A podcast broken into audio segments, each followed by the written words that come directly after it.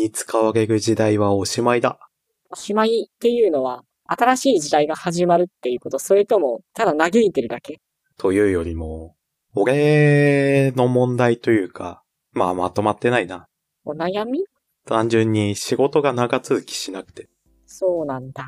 続けたい思いがあるけどっていうことか。ああ。まあそもそも続けたいと思ってないと、なんか悩みではないわけだから。な、悩みというよりは、ああ、こうなんだなっていうふうに自覚したというのが正しい。ああ、そっか。自分は仕事が長続きしないたちなんだなっていうふうに。うんうん。でも一生そうなってくると、そうやってふらふら生きていくのも仕方がないからさ。まあ、目指す姿はそれではないと。というよりもなんか大変そうだなっていう。まあ、確かに、新しい環境に行くためには、いろんな雑事をこなさないといけなくなって、それが非常に心理的ハードル高いなって感じるから、やっぱ同じことを続けてた方が楽だなとは思うんだよね。だからい、いっそのことなんか自分で事業を起こそうかなとも思ったんだけど、なんていうかそういう風な事業を起こせる人間に共通する資質っていうか特徴っていうのがあると思ってて、ほうほう。あいつらってすっごいお金好きじゃん。ああ、まあでも、よくわかんない、そいつらのこと。あんまりちゃんとそういう経営者とかの辞書とか読んだことない、じ自伝とか読んだことないかもしれない。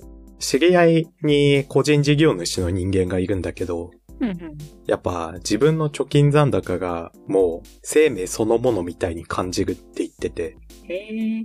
まあでも、あんま今ずっと増えたことないから、そう感じてないだけで、なんか溜まっていくとだんだん愛しく見えてくるものなのかもしれないよ。ああ。でも、その貯めるっていう行為をするためにはまず好きになれないといけないわけじゃん。まあ確かにスタート地点が逆転してるな。そう考えると。まあ自分で事業を起こすにしても、そうやってお金を貯めていくにしても、まずお金を好きになるところから始めないといけないと思って。うんうん。だからどうやったら俺お金好きになれるのって相談。お金を好きになる方法。お金で買えるものを好きになる。うん。いや、でも違うのかもしれない。お金好きな人ってすごいもうお金に執着するじゃん。お金自体そうそうそう。に価値を感じるんだよ。なんかそういう人って。あれがよくわかんないけど、きっとそういう資質がお金を貯めるとか作り出すことに向かわせてるんだろうなって思って。でもやっぱりさっき言ったみたいに、やっぱ預金前提な気が私はするかな。うーん。私の姉もね、えー大学時代、アルバイトで、とりあえず入れるとこ全部入って、なんか、だらだらアルバイトばっかやってる時代みたいなのがあって、その時に、たくさん何十万か貯金が溜まったんだよね。うん。そうすると、途端に可愛く見えてきたって言って、言ってて、はあ。やっぱ育て上げたものっていう、これをもっと育てていきたいっていうふうな思いになるんじゃないかな。我が子が愛しいみたいな感じになるってことなのかな。そう痩せ細っていくのは見たくないってことなんだろうね。自分が心と体を痛めて作り上げた預金残高を。そう多分まさにそういうことだと思う。ここまで積み上げてきたものをもっと積み上げるともっと楽しいんじゃないかというか、もっと達成感得られるんじゃないかっていう。だからまずは働いてお金を貯めるところからスタートになっちゃうのかな。生活できる分しか稼がないからな。生活できる分以上に余剰に稼いで、それを育て上げていく楽しみにするのか。まあ多分それがね、一番多くの人がお金好きになってる理由だと思なんか、もっと、う。もっと？もっとパーティーみたいに、華やかにそのお金好き度を貯める方法ってないか？町おこしみたいな感覚で。ま、町おこし？えーっと、要はなんか、町おこしって失敗のイメージが。それは、良くない偏見だよ。成功してる町おこしも絶対ある。具体例はわかんないけど。まあ、町おこしで真っ先に、まあ、出てくるのが、まあ、私オタクだから、なんかアニメ系の町おこしが出てくるんだけど、ああ。なんか、あああいうのって、市とかがお金をつぎ込んでスポンサーになって作りましたっていうアニメは、まずこけるのよね。そうだね。なんか、クソアニメ特集みたいなので、そういうのって何回か聞いた覚えはあるかもしれない。そう、なんか、やっぱり、公が関わってくると、縛りとかなんか、規範意識みたいなことで、なんか、とんでもないことができなくなるところがあると思うから、なんか、まあ、町おこしって、結構成功してるやつって、後付けだと思うのよ。というと？だ例えば、フェイト・ステイ・ナイトの舞台って、えっ、となん、確か、兵庫県のどっかなのよね。うーん。まあ、港町に近いんだっけ、確か。まあ、兵庫県なんだけど、なんか、いつからか、なんか、フェイト・ステイ・ナイトのなんか、聖地ですよみたいな、そういう町おこしの仕方が後から湧いてきたわけじゃん。なんか壁になんか貼ったりだとか、はあ。えーとまあ、なんか、なんていうんだっけ、ああいうの、等身大パネルみたいなのを置いたりだとか。まあ、なんていうか、こち亀の亀有みたいなのもりょうさんの銅像立ってるしね。ああ、そうだね。でも最初、全然、絶対に全く作者はさ、そんなこと意識してなかったし、まあ、あの、まあ、自治体の方も全く感知してなかったんだと思うんだよね。まあ、ナスキノコが地域振興なんて考えると思えないか。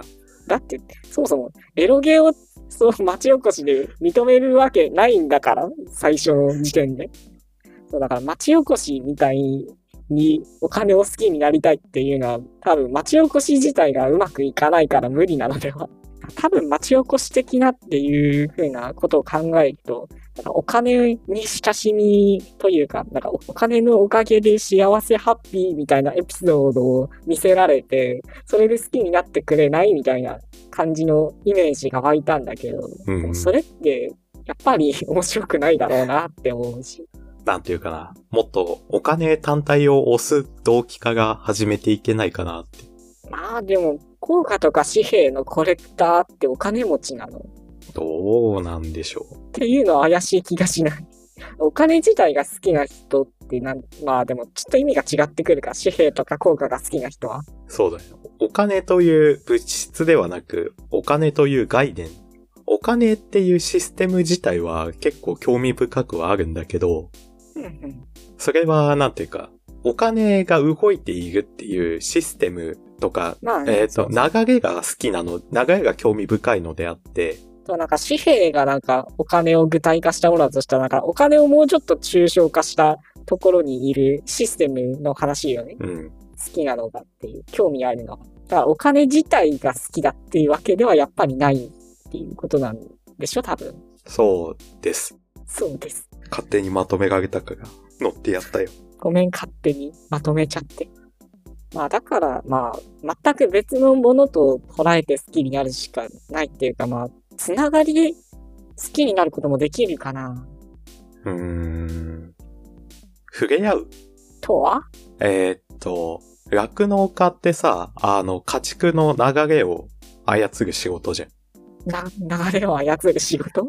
えーっと、基本的になんていうか、家畜を一箇所に留め置くというよりは、サイクルを回していくことによって、あの、お金を作り出していく商売じゃん。ああ、なるほどね。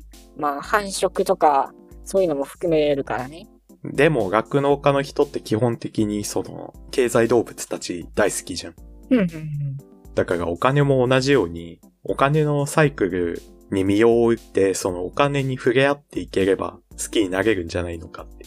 ああ、お金にはこんないいところがあるよっていうのを実感していこうってことか。うん。お金の力ってすごいっていうやつね。お金、強い。可愛い。たくましい。まあ、まさに金融業みたいな話になっちゃいそうだけど。金融はな、怖いからな。そうだよね。まあ、何は金融道も怖かったしな。もっとなんか、お金祭りとか、お金ゆるキャラとか、お金入れるキャラいそうじゃない？いそうだな。財務省出してんのか。でもご縁があるようなキャラも十分緩いよな。ご縁があるようなキャラ。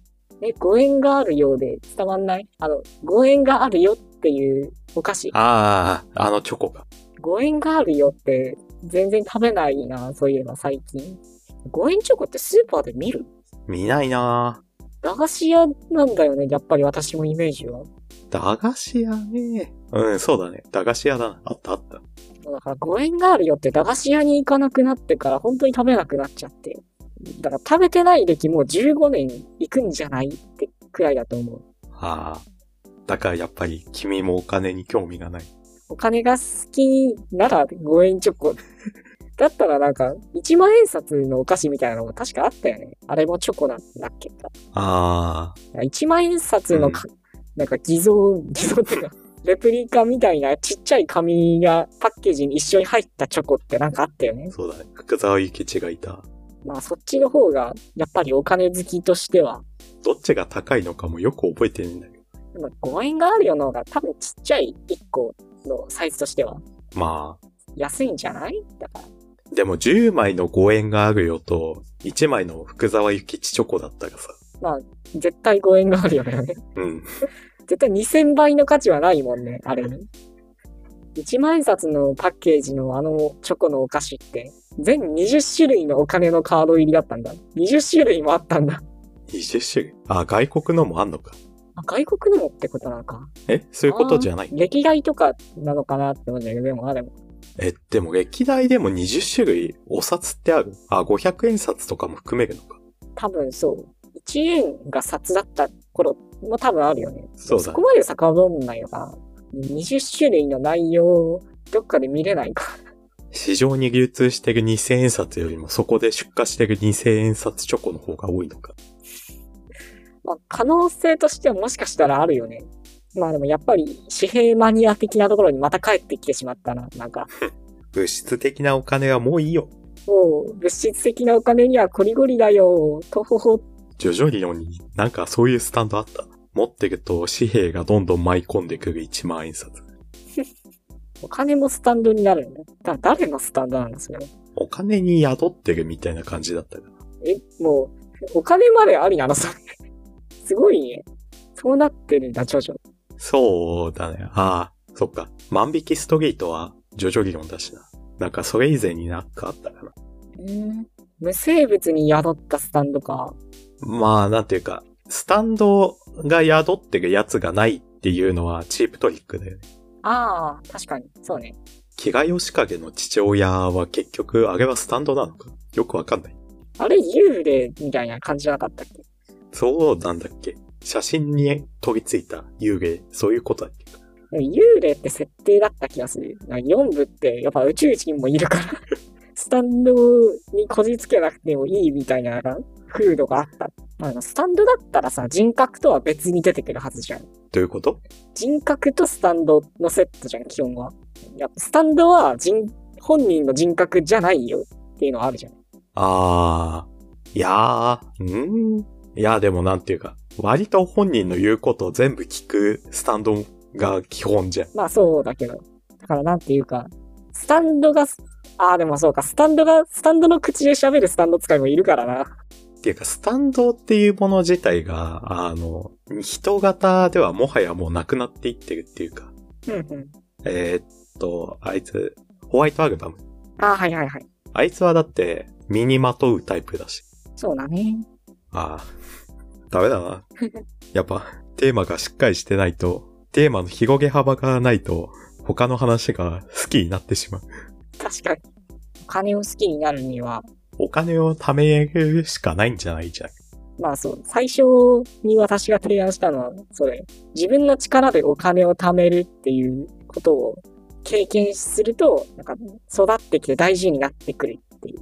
お金貯めるのな類いてるなそこを乗り越えたらもう、あと貯めるのが苦じゃなくなっていくから、だんだん。いやー、なんていうかな。もう本当に普通のライフハックみたいなさ、やり始めるとやる気が出るみたいなのと同じような話になってくるのか。確かに。やっぱりね、スタート地点がさっきも言ったけど、逆転してるんだよな。まあだから、そうだな。私の姉の場合は、だから別にお金が欲しくってバイトを入れまくってたってわけじゃなくって、なんか、やることが少なかったから、あまあ空いてる時間あるし、バイトとりあえず行っとくかみたいな、稼げないよりは稼げた方がいいでしょみたいなのをやり続けてたら、お金が好きになっていったっていうことだから、まあ、好きな仕事を見つけて、ー、てんくんちょっと、やること多いからな。シビライゼーションやったり、スレイザースパイアやったり。まあそれらより楽しい仕事もきっと、きっとある。いえー、絶対ない。まあ、世の中広いから。まあ、探すのは大変だろうけど。仕事センター行くか。仕事センターってなんだ？なんか正式名称忘れちゃったな。職案。職案みたいな硬い名前じゃなかったと思うんだけど、漢字だらけではなくて。あ、カタカナの方、ハローワーク？なんかハローワークと併設してる、あの、ハローワークって国の施設だけど、都のなんか。職業案内施設みたいなのもあって、へえ、そうなんだ。そこだったらなんかいろいろと探してもらえるみたいだし、なんか仕事探すの好きな人にそういうのは任せてもいいのかも。面白い仕事ないって。レイザースパイアより面白い仕事ないですか？何言ってんだこいつが二重にあるだろ。まず Slay the Spire ってなんだよってなるから。じゃあシビライゼーションでもいいです。まあ、そっちだったらまだ伝わりやすいかもしれないけど、それすら伝わらない可能性もね、多分、7割くらいある。シビライゼーションみたいな仕事をまあ多分、なんだろうな、大統領とかになるんじゃないかな。国民の人気別にいらねえなじゃあまあ、なんだ、やっぱ内閣のどっかにね、なんか、政務官とかになると、まあシビライゼーションできる気がする。でも俺リセット壁あるからな。何をするんだそいつは、じゃあ。何をしでかするか。やっぱ一発ね、もうどうにもならなくなったが、隕石ぶっち落として終わりだから。いやー、怖いな、なんか、政務官が突然隕石を呼び出したら。まあでもなんかそういう風なコードを使った時は、チートコード発言が出るシムシティだった。あいつ突然何始めてんだって、なんか、あれ？って思ってたら、隕石が来るわけでしょ。だからその前に、あの、なんだ、市長がチートコードを使いました。市長がチートコードを使いました そっか。意味わかんないけどね、どうせ。ちゃんとアナウンスしてくれるから。最後に、この世界がゲームだったということに、みんな気づいて終わっていくのか。俺は今何の状態なんだ、そんなゲームの中で。確かに。なんか、超越者である前提の話になってるから。結局、お金と仕事って切り離せねえんだ。ああ、確かに。そっか。仕事せずにお金稼げばいいのか。そうだよね。なんでこんなことに気づかなかったんだろう。え、な、なんなん？典型だった？いや、まあでも、仕事せずにお金を貯めるっていうことをなぜか今まで考えないで話してきたなっていうことには気づかされた今。やっ仕事以外のお金の手段。ぱり、強奪。お、ちょうどペイデイ3も発売するしな。じゃあゲームでそれを体験して、まあゲームの中でお金貯めるっていうのも一つの選択なのかもしれない。それでお金を貯めることに対しての成功体験を得る？溜まったお金をちゃんと散財しちゃうか。というよりもクリアするときにスッカー感になりたい。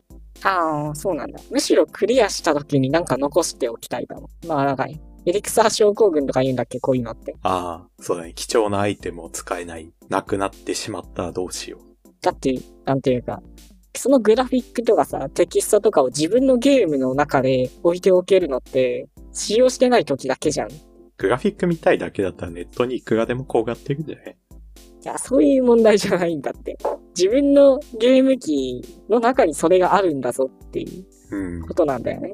まあ、確かにこれコレクター精神みたいなもんなのかな。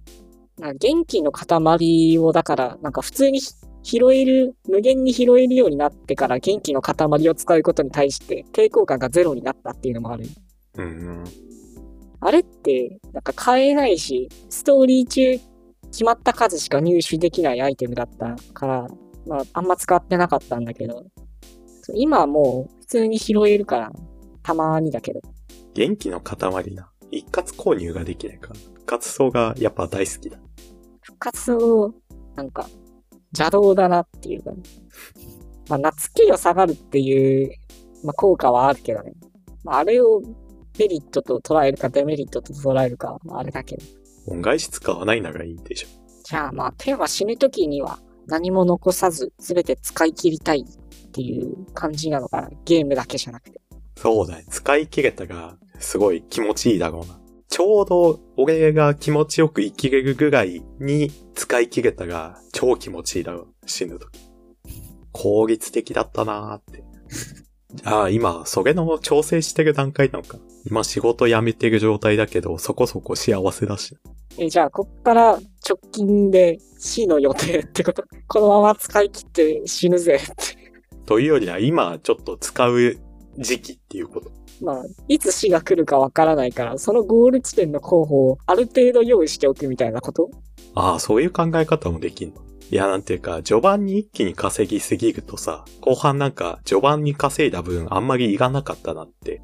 ああ、そういうこともあるのか。なんていうか、序盤です、すごいレベル上げちゃうと、後半になって別にあの時点でレベル上げなくても倒せていったなっていう風に感じることあるじゃん。なるほど、なるほど。そこも、稼ぐ量も最低限にしたいっていうところなのか。そうだよ。いっぱい稼いじゃったから、いっぱい使って、さらにできれば、まあ、それでいいや、みたいなことかと思ってたら、そこも稼ぐ量も操作したいよね。消費する量だけじゃなくて。やっぱいっぱい使うっていうのも、効率的じゃないからね。まあ、結局、法律中なら、やっぱり、お金を好きになるっていうよりは、効率しか好きになれないんじゃない？やっぱ、余剰って嫌いでしょ。余剰嫌いだね。ほら。まあ、お金を好きにはなれるかもしれないけど、お金を貯めることを喜びにはできないよ。君には気性が合ってない。お金と俺は相性が悪い。そうだよな。なんか、お金は腐らないってよく言うもん。うーん、でも物価って上がるからな、って思っちゃった。腐っては腐るというか、価値は減るんじゃない？って相対的に。じゃあやっぱ使えるうちに使ってった方が、まあ、そんな気はする。俺は正しいプレイングをしてるのか。まあでもね、あの、量がいくらか目減りしても、まあ、あることの価値は残ってるままだから、保険みたいなもんだとは思うけどね。保険ね。期待値としては1を下回るけど、何かあった時にないとあるではやっぱりその時の恩恵が変わってくる。損をすることで、もしもの場合に備えるというか、まあリスクマネジメントすれば、そっちの方が実はっていうことなんだけど、要は。まあでもリスクマネジメントしたところで、その上での最適解っていうのもまあ一応あるだろうし、まあ無限に稼ぐことが良いとはならないとは思うんだけどね。無限に稼いだが、なんていうか、もったいねえと思うんだよ。稼ぐために使った労力。まあそうわかる、それは。まあその分使うとしてもなんていうか、まあでも結局最後は唯一性か。唯一性？価値ってどんどん上がっていくとさ、差がなくなっていくような気がしない？ちょっとよくわかんない。物の価値、まあ値段でもいいか。上がっていくと効率が悪いっていうか、なんか値段が、値段の上昇に対して価値の上昇っていうのが小さくなっていくよなーって。うんと、具体的にしてくれるとありがたいな。そうだな例えば、まあ、食べ物だとして、うん。100円の食べ物と500円の食べ物と5万円の食べ物っていうのがあって、うん。100円と500円の食べ物の違いと500円と5万円の食べ物の違いって同じくらいの差じゃない？みたいな。ああ、なるほどね。えっ、と、値段の上がり幅に対して価値の増大は、それと同じぐらいではないっていうことで。そうだね。そう、だから最終的に、その上で無限の価値みたいなものを作り出すには、やっぱり唯一性しかないなっていうか、そういう比較においての優位性とかじゃなくて、これ1個しかないんだっていうことでしか、ある程度まで値段がいくと、価値を表現できなくなる気がする。っていう話が、元の話とどう関わってたのかっていうのは、正直微妙なんだけど、うん。なんでここにあ、んまり関わりないけど話し出しちゃった。ここに来たのはよくは、ジョジョのあたりまでは全然どうやって来たのか思い出せるんだけど。まあ、お金を貯めすぎたときに、それを使って得られる価値について考えたんで。ああ、なるほどね。で、普通のものを買っても、効率悪くないっていうか、はいはいはい。そう思って、やっぱり唯一性のあるものを買えば、多少は効率を度外視しても許されるかなって。でも唯一性のあるものって、そんな値段高くないことの方が多いと思うけど。そう、なんかな。まあでも芸術作品とかさ、まあ数十億とか言ったりするし、例えば100億円でモナリザを、まあそれで買えるか知らんけど、所有したとしてさ、それの価値っていうのは、それが好きでたまらない、特に木賀義景にとっては、もう日本なんてよりもよっぽどいいって思うもんじゃん。でも日本の、日本っていうものの価値って、まあ大体国家予算で60兆、今どんぐらいあるかわかんないけど。だとすると、唯一性に求める値段ってそこまで多くはないんじゃないのっていうのが所感なんだけどね。そうなのか。いやでも、価値を度外視できないって話だから、なんていうか。いやだから、無限の価値を作り出すためには無限の値段は必要ではない。ああ、そうだね。まあ、だからこそ、ある程度、やっぱ唯一性のあるものを買うしかないのかなっていう。いっぱいお金を放出するときには、効率を考えると。